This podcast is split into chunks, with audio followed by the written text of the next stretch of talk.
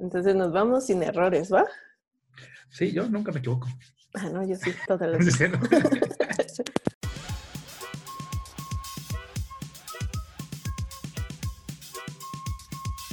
Hola, bienvenidos al episodio número 5 de Espacios Abiertos. Yo soy Katia Lira, desarrolladora full stack con Python y en mi tiempo libre me gusta colaborar en open source.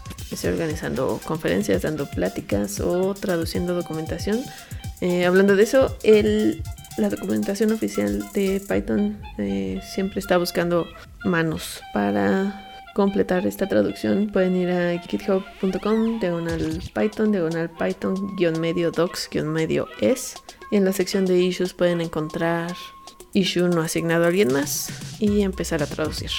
En el episodio de hoy me acompaña Sergio Sánchez, también conocido como Checos, que es el, que es el fundador y todólogo en tacos de datos que es un blog, una cuenta de Twitter, un podcast, otro podcast, eh, una lista de correos.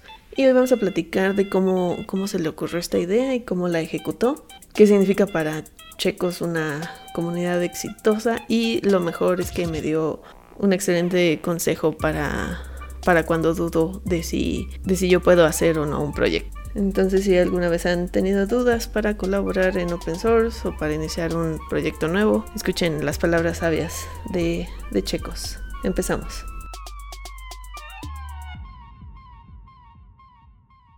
¿Qué tipo de estudiante fuiste? Ah, depende a quién, en qué, a, qué te refieres. En los primeros, ah, en la primaria era muy, no estudioso, pero me, gusta aprender, me encanta aprender, entonces me iba bien en la escuela y era de los más inteligentes del, salón, al que le preguntan lo que sea, pero en quinto de primaria ah, decidí que yo no quería hacer tarea en mi vida. Y literalmente dejé de hacer tarea el resto de mi carrera escolar. Ah, si no lo lograba, si no lo terminaba en el salón, no, no lo hacía.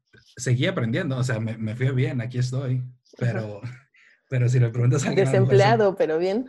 Exactamente. Sigo vivo, ¿no? Ah, pero de que ser buen estudiante, buen estudiante, de que pones atención, de que haces la tarea, de que no, no haces chistes, y etcétera, no, no. Tienes razón. Eh, yo siempre hacía la tarea, pero nunca ponía atención en el salón. Siempre estaba así como risa con alguien más y... Exacto. Entonces depende a quién le preguntas qué, qué es un buen estudiante. Ok. Este, y bueno, ahorita está difícil, ya lo habíamos platicado, porque siempre pregunto que el escritorio así como está, si ordenado, desordenado, y, bueno, lo que habíamos platicado es que estás como en un rinconcito porque no tienes lugar ahora que estamos remotos, ¿no? Sí, literal, ¿Cómo va eso? Estoy en, en la mesa de, de la cocina. Está mi área inmediata.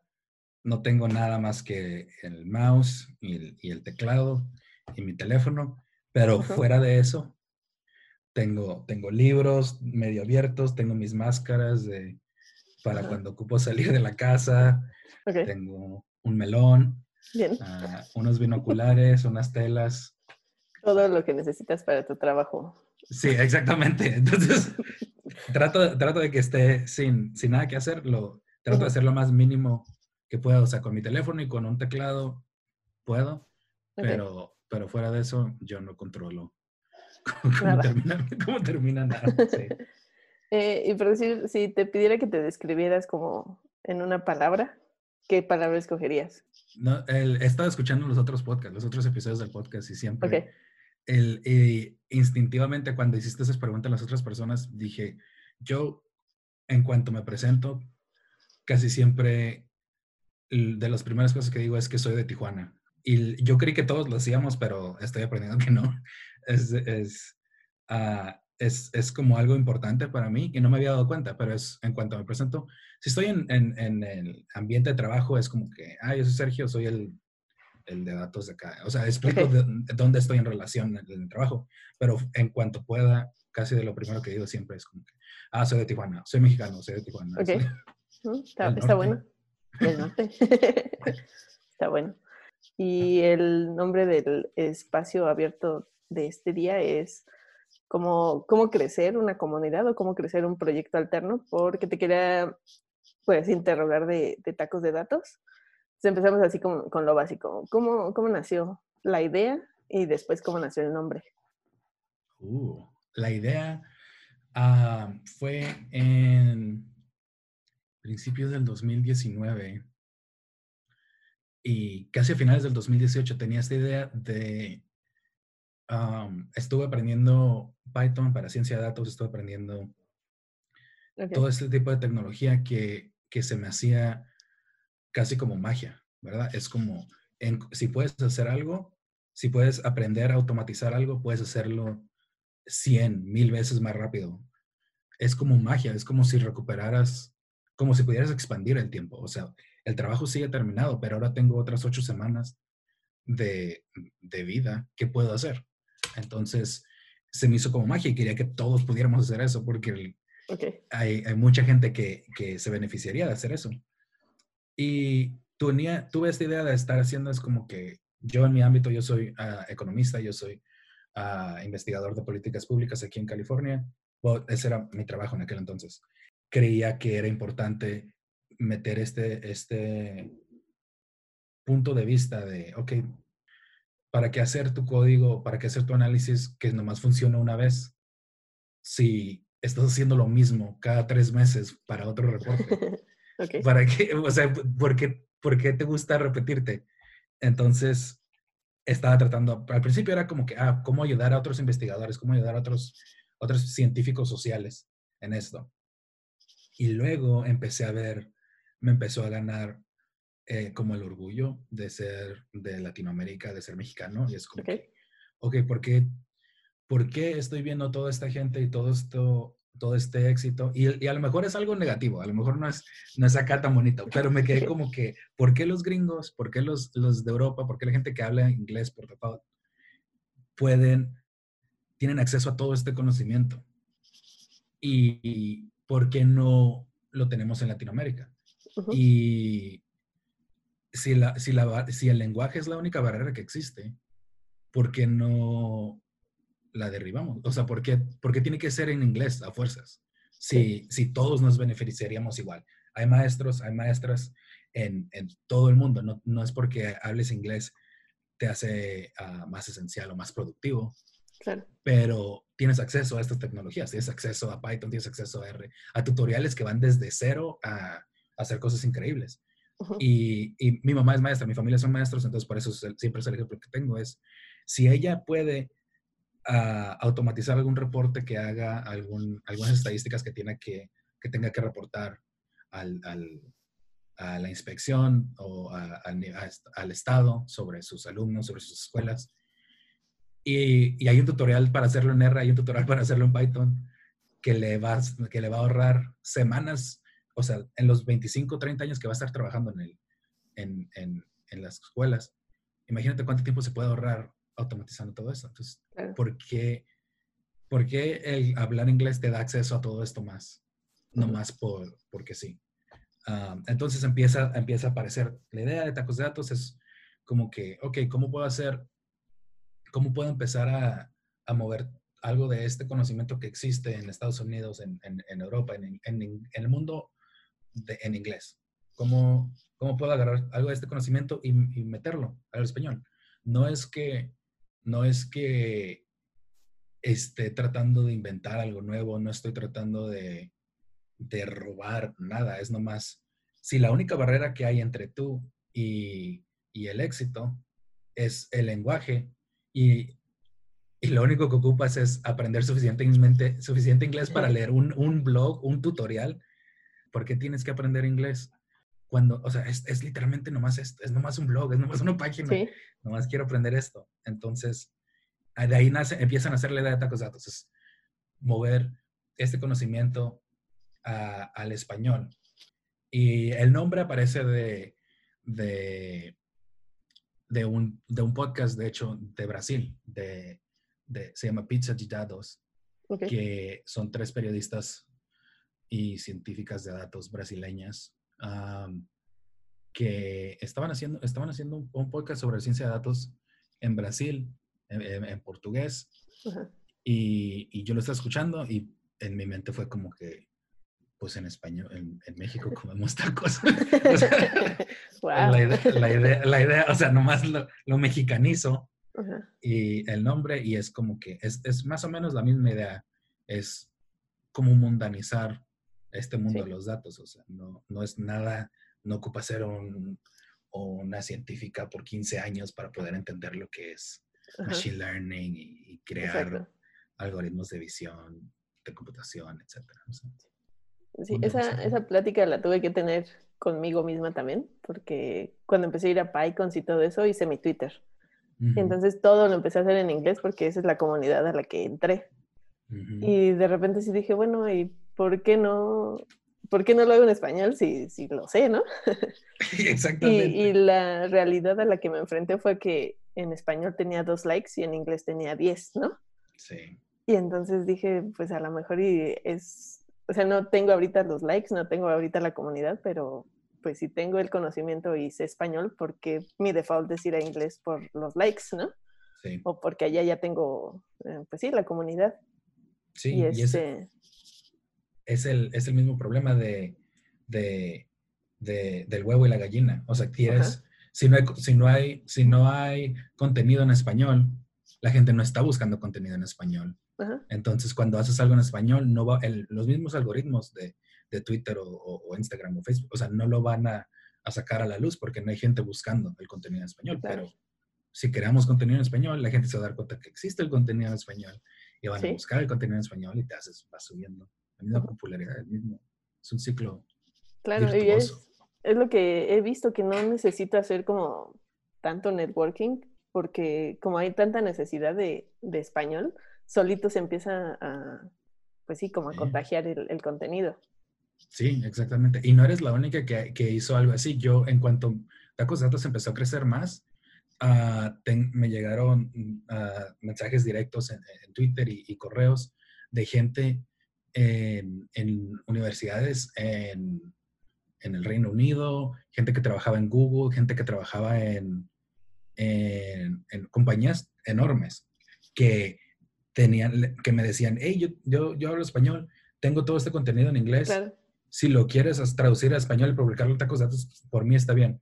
Y ves el contenido y es, es cosas muy avanzadas. Y son gente que, o sea, son súper exitosas en su ámbito, pero es lo mismo. O sea, en default lo hacen en inglés. Y son gente de México, son gente de Latinoamérica, gente de Colombia, de, de, de varios países de toda Latinoamérica, pero están trabajando en estas empresas grandes y, y por default llegan en inglés porque pues claro. no sabían. Y no, no, es nada malo contra ellos, es nomás. Así sí, eran pues las cosas. es su día a día y pues este, es muy fácil como que olvidar que, que hay personas que vienen atrás de nosotros que a lo mejor el inglés no es tan fácil, ¿no? Uh -huh. Porque yo creo que eso siempre fue como una ventaja enorme para ti, para mí, que como que el inglés no, ni siquiera yo lo tomo como algo que me costó trabajo aprender, sino desde la primaria sí. mi mamá me metió a las clases y yo odiaba esas clases, pero llegando a la secundaria yo ya hablaba inglés. Sí. Entonces por eso nunca pensé hasta que empecé a trabajar con un, eh, con un developer junior, que lo vi, que tenía abierto un este, tutorial en inglés y estaba haciendo copy-paste y buscaba el error que le salía. Sí. Y entonces le dije, pero ahí abajo te dice que cambies este setting. Y me dijo, es que no lo entendí. Entonces fue así cuando dije, oh, ahí, ahí sí. en ese mismo post tenía la respuesta, pero al no poderla leer, él seguía buscando así como en Stack Overflow, a ver qué funcionaba. Exactamente, y son, son barreras invisibles e innecesarias. Claro. Este conocimiento no, no hay razón por la que debería existir solo en inglés. Uh -huh, exacto. Y entonces te digo, ahí era la misma línea, era casi, casi como cambiar un setting y listo. Y por algo tan chiquito para mí y tan grande para él, Exactamente. No. Es, eso, eso, eso, eso, es lo que, lo, que, lo que me motiva. O sea, es algo, la, las barreras son tan pequeñas. So, es, está enfrente de él, literalmente está enfrente de él la respuesta, pero es inalcanzable porque no tiene inglés. Entonces, claro. si la única razón por la que tú no puedes resolver un problema es porque no puedes leer esa oración, era una oración o dos oraciones Perfecto. en inglés, o sea, eso no debería pasar, eso no debería existir. El conocimiento claro. no, debería, no debería estar encerrado en estas, en estas barreras, detrás de estas barreras. Eh, bueno, y luego, cuando, ¿cómo empezaste? ¿Ya tenías la idea de quiero hacer esto? ¿Hiciste primero el sitio, luego el Twitter o fue un, Ah, de hecho, no sé cómo, no sé cómo me llegó la inspiración de, de, de saber qué hacer, pero antes de tacos de datos, cuando tenía esta idea de hacer, hacer, compartir el conocimiento con otros científicos sociales, eso primero fue en inglés, era nomás como que, ok, Python en economía, ¿cómo ayudo a estos economistas a no estar haciendo todo en Stata? Y cómo, cómo, o sea, porque tienen que estar repitiéndose siempre. Y ya había intentado hacer algo así y tenía la idea de una organización en GitHub, de, de un sitio en Internet donde iba a publicar este conocimiento, etcétera, etcétera. Y medio lo hice, pero no entendía bien qué estaba haciendo y no estaba tan, tan motivado. Pero eso, esa, esa falla, es, ese, ese intento fallido fue, fue la experiencia suficiente para que cuando se me ocurrió tacos de datos, en un fin de semana apareció tacos de datos. Fue un fin de semana en febrero, agarré, hice un, un, repositorio, una organización en GitHub, hice un repositorio de GitHub Pages usando Jekyll, compré el, el, domain en Google Domains, tacosdatos.com y, y ¡pum! Y agarré un, un, un, template de Jekyll, de un, un, sitio de blogs y listo, todo gratis, lo único que podía fue el dominio y usando Netlify, GitHub Pages, usando Jekyll, todas las tecnologías gratis, hice un sitio web, y tenía mi dominio, tenía un, la, este de los blogs y por pura suerte, no sé, de pues, haber crecido millennial y con las redes sociales, o sea, yo mismo luego, luego era como que, ah, pues ocupo un Twitter, ocupo un Instagram, ocupo un Facebook, uh, o sea, no había TikTok, pero o sea, literalmente todo era nomás como que en mi, en mi mente era como, tienes que agarrar tacos de datos en todas las, las plataformas que puedas. Porque es, esa, ese, esa, el valor de la, de la marca, o sea, que te pueden reconocer, no es solo de que, porque no, no estamos haciendo como, no estoy vendiendo nada, no es como que es para, como una empresa de que, ah, ocupo mi marca, ocupo sacar dinero, es como, pero va a ayudar a reconocerte y va a ayudar a, a que la gente encuentre las demás cosas. Entonces, desde el principio, un fin de semana fue. Eh, ¿Y ahorita mantienes todas esas redes tú o nada más es el nombre? Sí, no, yo soy, yo soy solo yo en, todas esas redes. Por eso hay veces que, que pues, en Twitter soy más activo porque pues yo estoy en Twitter en, mi tiempo personal de todos modos. Pero la cuenta de Instagram, la cuenta de Facebook están medio abandonadas porque pues soy solo yo. El sitio es, o sea, es en GitHub, entonces es, es, más fácil automatizar todo lo que ocupo hacer.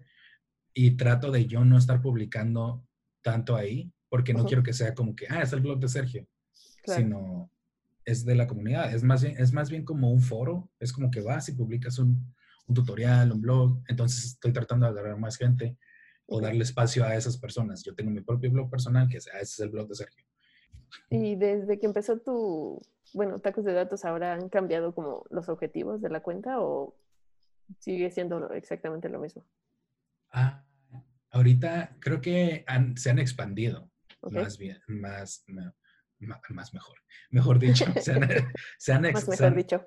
Más mejor dicho, más sin embargo, eh, se, han, se han expandido porque la idea, la idea es el mismo, el objetivo es el mismo, es, es crear un sitio, es crear un espacio, una comunidad donde puedas aprender del análisis de datos y la visualización de datos a más avanzada o sea, moderno, lo que está pasando ahorita, si, se inventan una aplicación, si se inventan un paquete de Python, un paquete de R que tiene nomás como seis meses, tú deberías poder aprender de esto en, español también. No hay necesidad de que, ah, ya lleva cinco años en, inglés y ahora ya la van a, hay gente que está haciendo en español. O sea, deberías poder lo más avanzado. Y específicamente los objetivos dicen análisis de datos y visualización de datos y no ciencia de datos, porque yo desde el principio, y no tenía esto escrito en ningún lado, pero mi, mi, mi énfasis siempre fue a, eh, eh, como en datos pequeños, en, en, small data, no es big data. No, quiero, no, no estoy tratando de enseñarte de, de redes neuronales, de machine learning necesariamente. O sea, eventualmente yo, vas a llegar ahí. Ah, pero hay, hay tanta gente que se podría beneficiar de tan solo saber un poquito de Python, un poquito de R, un poquito de JavaScript.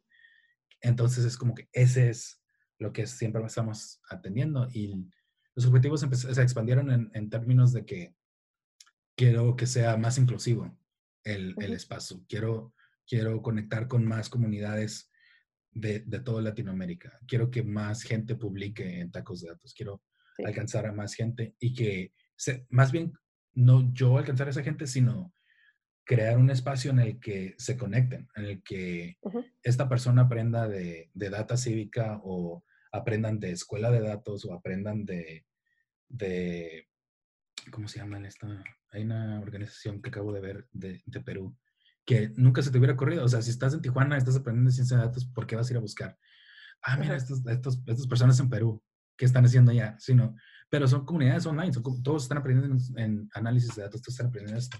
Entonces es nomás como se expandió a, a conectar gente, no solo ser un, lugar donde provees este tipo de, de conocimiento, sino que logras crear conexiones entre otras personas. Exacto. Y sobre todo lo que dices de, que se pueden beneficiar, si son nuestros datos, pues deberemos de poder usarlos, ¿no? Para cualquier cosa. Exactamente. Y, el, y, de hecho,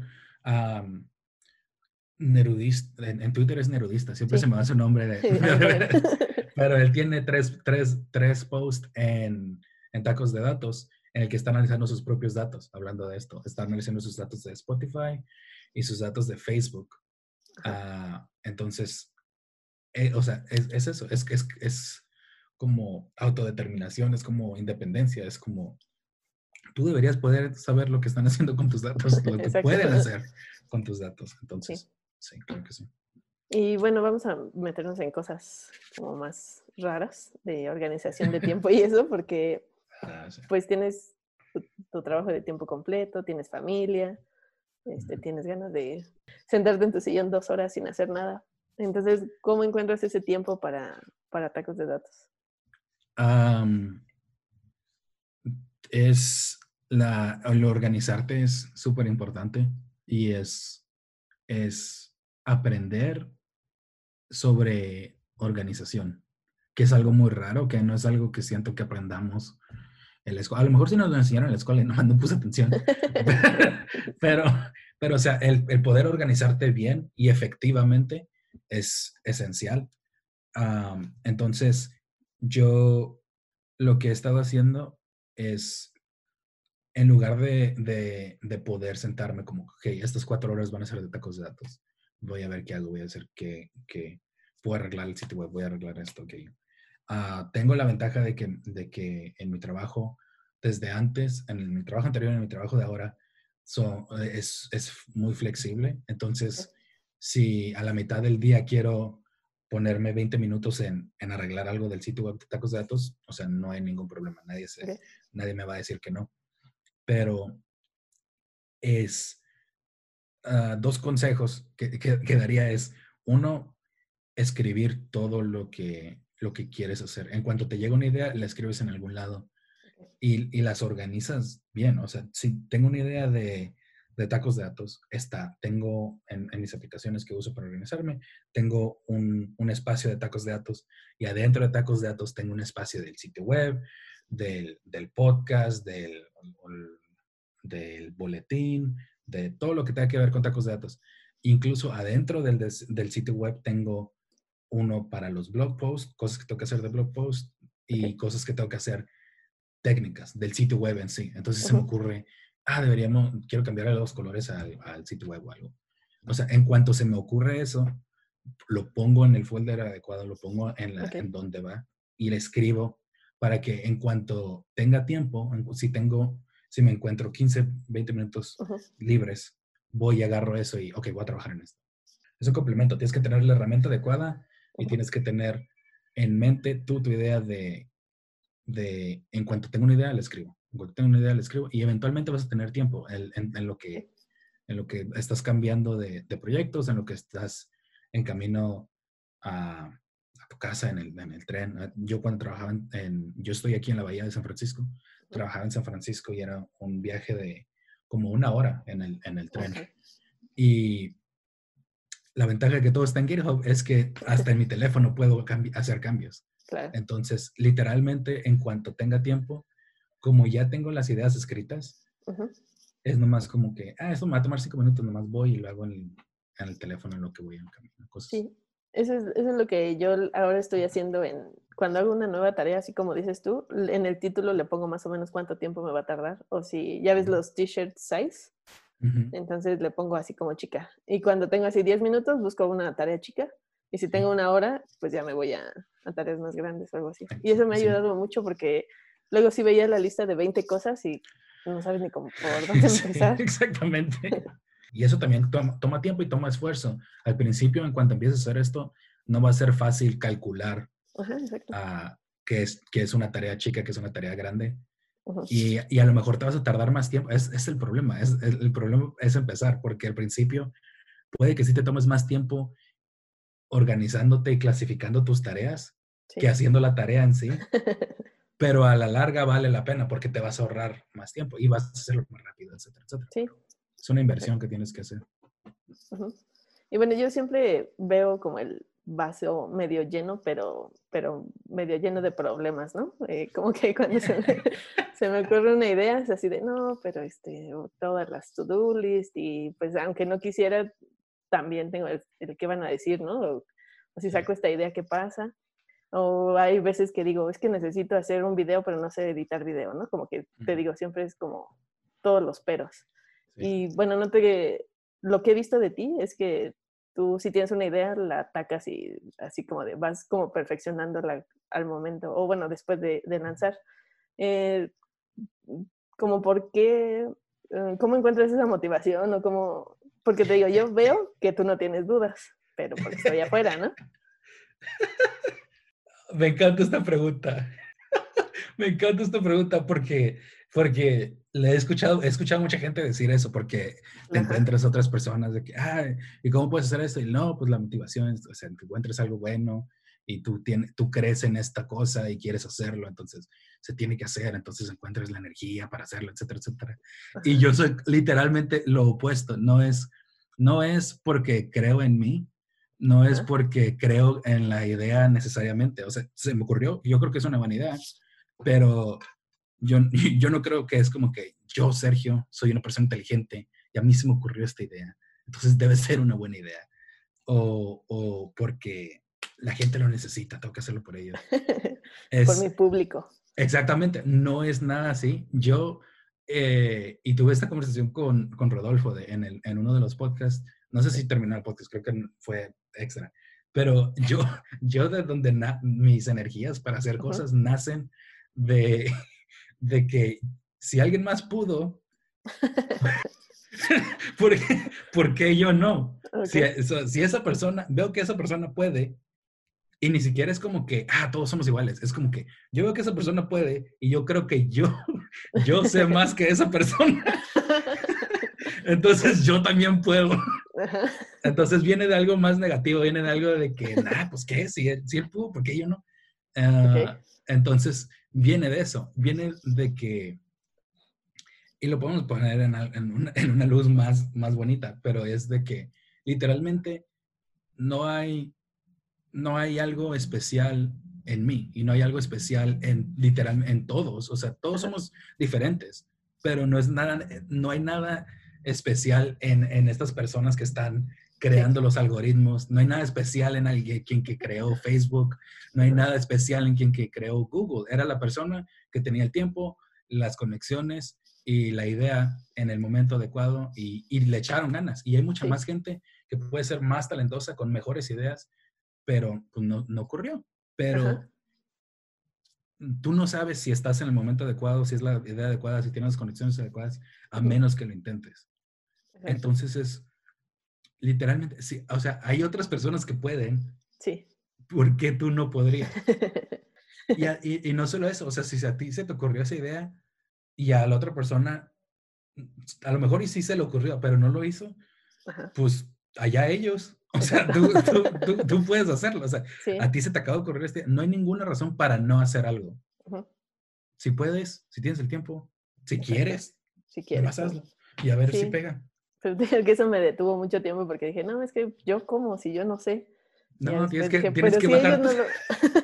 No, no, es de subir tu autoestima, sino creer que menos en las otras personas. ok, muy buen tip. El episodio de hoy está patrocinado por. He estado escuchando a La Plebada, que es un grupo de trap, de trap norteño, que, me encanta. Pues este, este episodio es patrocinado por La Plebada, Cuzzy Cuz, el Fantasy, haciendo trap cierreño desde Sinaloa, compa. Vayan y busquen el disco. También he visto mucha duda en, en colaborar con cosas ya hechas. ¿Cómo es eso que has visto en Tacos de Datos? Porque, eh, como dices, hay muchos posts creados por la comunidad y, te han llegado así como de, ay, es que a mí me da pena, o ay, es que yo no sé. ¿Cómo, cómo tratas con eso?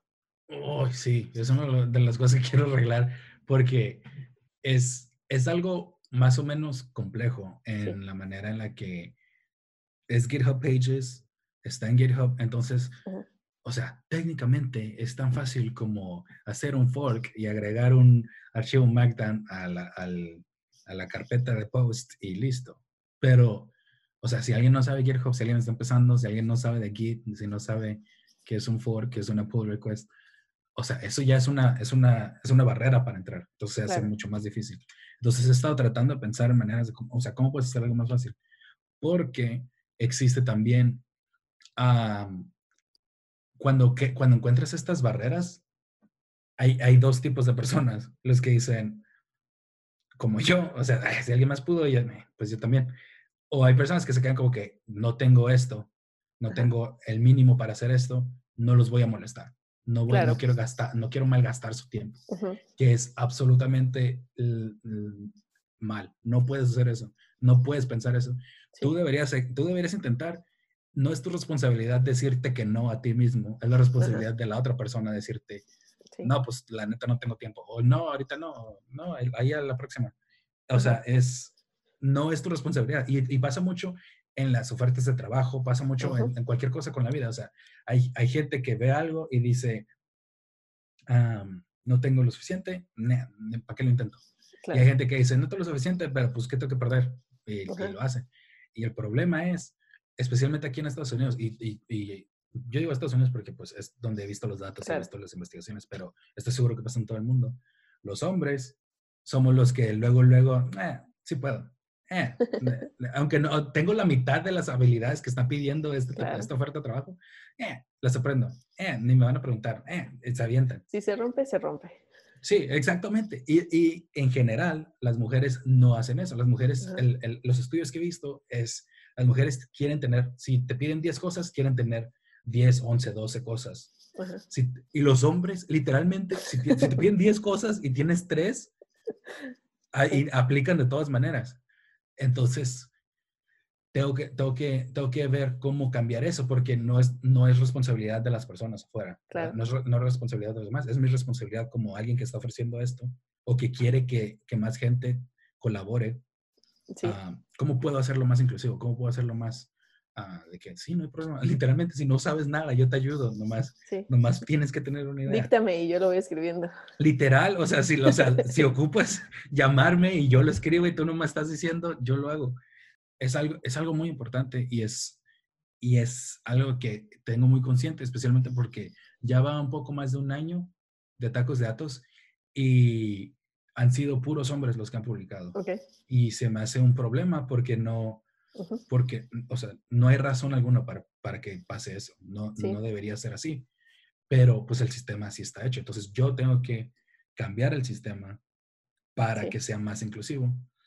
y, y, y, ver cómo, cómo hacerlo, porque existen todas esas comunidades. Hay art ladies en literalmente todos lados. El, hay pie ladies en todos lados. entonces es, hay, o sea, sé que hay gente que, que tiene las habilidades y tiene las ideas y, y, tiene hasta las ganas, pero aún así hay algo que las detiene. Entonces, ¿cómo logras hacer eso? No lo sé todavía, pero es, es algo muy importante que, que cualquier persona que tenga algún tipo de, de, de poder, de servicio, de, de, que quiera colaborar, que si quieres hacer que la gente, si quieres crear una comunidad, si quieres crear un espacio, si quieres crear algo para otras personas, no puedes pretender como que, ah, yo hice esto y allá ellos o allá ellas si no quieren participar. no, no es así de simple, porque no es, puede que en, en, teoría sí, pero en la realidad no es así, la sociedad no es así. Claro. Eh, y sí he visto mucho que haces este, rifas así como de libros o de recursos para chicas. ¿Esas como, te va bien o...? No. Eh? para nada. Tengo, tengo, todavía tengo tres. Ah, tengo tres Humble Bundles que compré.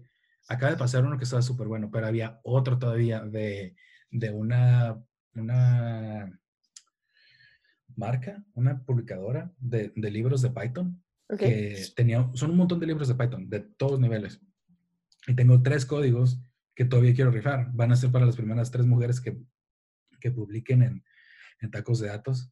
Sí. Algún, literalmente, si quieres nomás entrar a tacos de datos para criticar alguna visualización, no de manera grosera, porque obviamente todos tenemos que aprender, pero existen los blog posts de que, ah, es, así es, uh, estoy, hice esto y así lo hice están los tutoriales de que, ah, si quieres hacer esto, así es como yo lo, lo hago, como deberías intentarlo. Sí. Están, también tenía otro tipo de, de post que eran como cachitos de diseño, que es como que encontré esta visualización en el New York Times y eso es lo que me gustó y específicamente eso es lo que me gustó. Me gustó que usaron, que usaron el, el, título de, del eje Y, lo, lo voltearon o lo pusieron del lado derecho, porque en esta visualización así funciona por decir, me tocó uno que dio una plática de Python básico y sí había, no sé, la misma cantidad de hombres y mujeres, no, no me puse a checar, pero sí había más o menos, ¿no?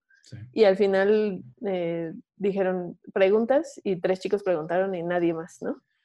Y así, pues pregúntame, seguro que, seguro que no, no tuve sentido. Las seguro entendieron todo. Ah, bueno, también. ¿Ves? Vaso medio lleno. No, pero ese es el problema. O sea, en, los mitos virtuales estás bajando las barreras de, de entrada, porque es literalmente le hago clic al, al, link, me llega un recordatorio 15 minutos antes, luego me llega un recordatorio, hey, ya está empezando, y literalmente nomás le toca hacer clic y me siento y pongo a escuchar.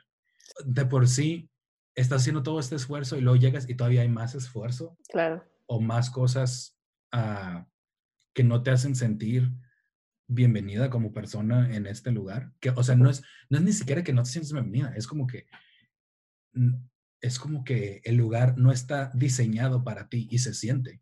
Sí. Y, y, y es algo que no, no, es solo con las mujeres, es con cualquier grupo. En cuanto llegas a un lugar que, que te das cuenta que como que no es para ti. Y no, es que, no es que no seas bienvenido, sino que no fue hecho para ti. Entonces, lo sientes eh, instintivamente. Es a lo que me refiero. O sea, yo tengo la responsabilidad de hacer tacos de datos una plataforma diseñada para que las mujeres también puedan publicar, para que las personas que, que, no saben también puedan publicar. O sea, tengo que eh, eh, conscientemente hacer el esfuerzo de hacer esto más inclusivo. Y, y, es lo mismo que pasa con los espacios virtuales. Es o sea, son dos cosas. O sea, o está diseñado para ti o es tan fácil entrar que ni siquiera me importa si no está diseñado para mí. Y en los espacios virtuales es tan fácil entrar que ni siquiera, o sea, si no, o sea, si no, si no está diseñado para mí, la cámara no está prendida, no me tuve que bañar, no tuve que salir a ningún lado, nomás me salgo y ya. Pero cuando le pidas a la gente que se suba un carro, se suba una bici, que venga hasta acá, y después, o sea, después es como que, ah, pues ya estoy aquí. O sea, si voy a estar ahí, no me voy a querer ir. Y si va a ser una hora y no me voy a sentir bien, ¿a qué voy? Ay, es un dicho en donde, en el mundo de los negocios. O sea, si tienes dos personas que concuerdan en todo, una de esas personas es innecesaria. Ok, sí.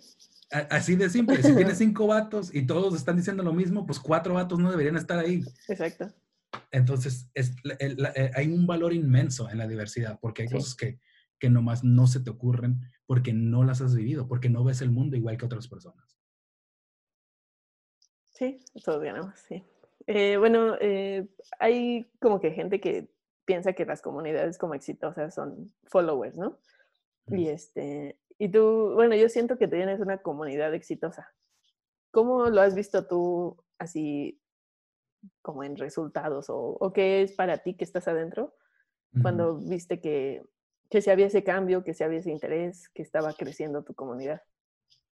Sí, hubo, o sea, en cuestión de números, hubo un, hubo un brinco, obviamente, en PyCon, ¿verdad? O sea, empezó, empecé de datos en febrero, PyCon 2019 fue en mayo, y, o sea, podía ver los números de seguidores crecer cuando pasó PyCon. Sí. Que fue cuando conocí más de, más de ustedes, de personas de Latinoamérica en el mundo de la tecnología y que empecé a conectar con más gente. Pero, pero o sea, los números no, no se me hacen, y es algo extraño, yo vivo de los números, pero los, números no se me hacen el éxito, no se me hace una manera de, de medir el éxito de tacos de datos, porque si hubiera hecho todo esto y no más una escuela, una maestra, algún servidor público, alguna servidora pública hubiera aprendido cómo hacer un, un pequeño script de, de, Python para automatizar cualquier cosa, un análisis, un gráfico, lo que sea, eso ya hubiera sido éxito. O sea, porque, porque estás, el, el, éxito no es el tiempo que tú estás invirtiendo o el tiempo que, que las personas, o sea, que los seguidores que estás haciendo, cuánta, cuánto, no sé, cuántos libros rife, etcétera, etcétera. El, el, el éxito, que como yo veo el éxito, es, es el tiempo que le estoy ahorrando a estas personas, el tiempo que le estoy liberando a estas personas. Y ni siquiera soy yo, o sea, el tiempo que ellos logran, que, estas, que las personas logran liberar y que, y que recuperan. O sea, sí, lo, lo, que te decía, si automatizas algo y ahora en lugar de, de te libera 800 horas al año, ponle. Si trabajabas 2000 horas al año, o sea, ya tienes como 40% de tu vida de regreso.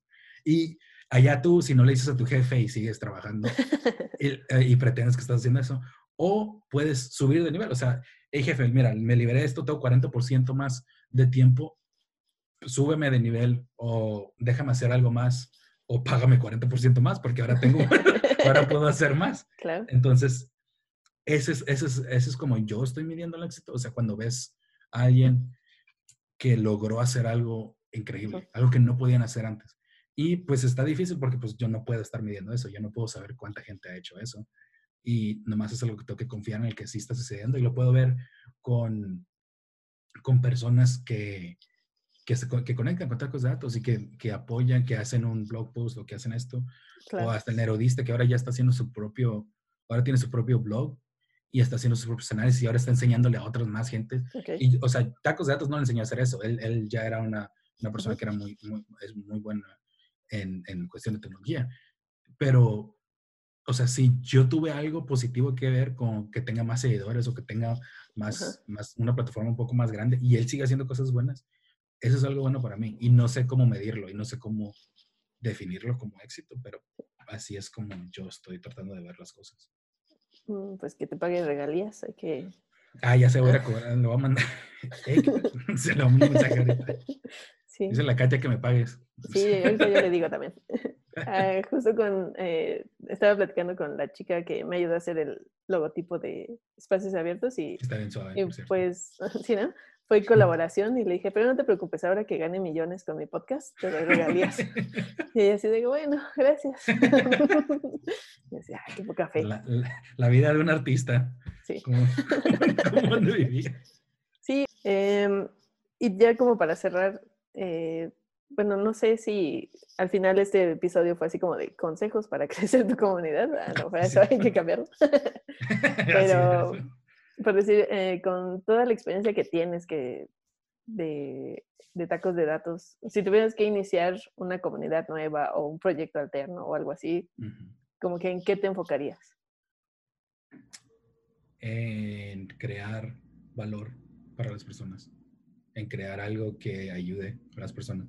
Eso es lo más importante para mí. Y, y de hecho tengo, esa misma, ese mismo intento fallido que decía de antes, de, querer ayudar a, los científicos sociales en inglés. O sea, acá todavía tengo esa idea y eso me gustaría, me, gustaría retomarlo, pero sería ahora con la experiencia de tacos datos, ¿verdad? Entonces, ¿cómo puedo crear algo que le ayude a los demás? Es, O sea, tienes que tener algo muy claro. Y ese es mi objetivo personal. Ese es el objetivo que, que, que le meto a mis proyectos. O sea, lo que estoy haciendo o me va a ahorrar tiempo, o le va a ahorrar tiempo a alguien más, o va a mejorar algo que ya están haciendo, o va a expandir algo que ocupa expansión. O sea, es, es un, algo positivo para, para mí o para alguien más o para el mundo en general. Sí. Entonces, eso sería algo en lo que me... sería lo más importante para mí, empezando una, una, nueva Algo de valor. O sea, la gente, si la gente va, si la gente va a invertir su tiempo leyéndote, escuchándote, ah, interactuando contigo, o sea, que valga la pena. ¿Para que gastar el tiempo de las demás personas? Y hay algo que añadiría es que cuando casi siempre tienes ese consejo, ¿no? De algo de valor y te pregunta, bueno, pero ¿qué es de valor? Si es algo que te resuelve algo a ti, seguro alguien más tiene la misma necesidad. Sí, exactamente. Yo tengo, acabo de, de voy a dar un ejemplo, acabo de crear un, un paquetito de, de, utilidades en Python de tacos de datos, por alguna razón. De que quería aprender a usar este nuevo framework, un, un cookie cutter que alguien hizo para hacer un paquete de Python súper moderno y tiene GitHub Actions y tiene pre-commits, hooks y un montón de cosas. Entonces dije, ah, pues voy a hacer esto. Y luego eh, le he estado metiendo más y más cosas y, y una de ellas es como, como si le paso una lista de, de, de colores, en una lista de Python de colores en código hex, me la, la acomoda para poder crear un, es como XML que puedes después copiar en tu, en tu preferences de Tableau para que puedas tener tu propia paleta de colores en Tableau. Y, o sea, eso, ¿por qué hice eso? Pues mm, yo me cansé de estar copiando y pegando algo como, ah, y iban a hacer nomás como cinco paletas, pero digo, ok, ¿qué tal si quiero meter otras cinco paletas de colores? En realidad no quiero sentarme otra vez a, hacer eso. Ahorrándome, ese tiempo me está ahorrándome. Yo no estoy diciendo, ah, y una demanda enorme de, de, gente que trabaja en Python y quiere poder meter sus propias paletas de colores a Tableau y no, no pueden. Entonces yo voy a ir a resolver ese problema. Pero es público, si la gente lo quiere usar, lo pueden usar. O sea, lo que tú estás haciendo, con que si, si te está haciendo algo de valor a ti, o sea, hay, hay cuánta gente, como 8 mil millones de personas en el mundo.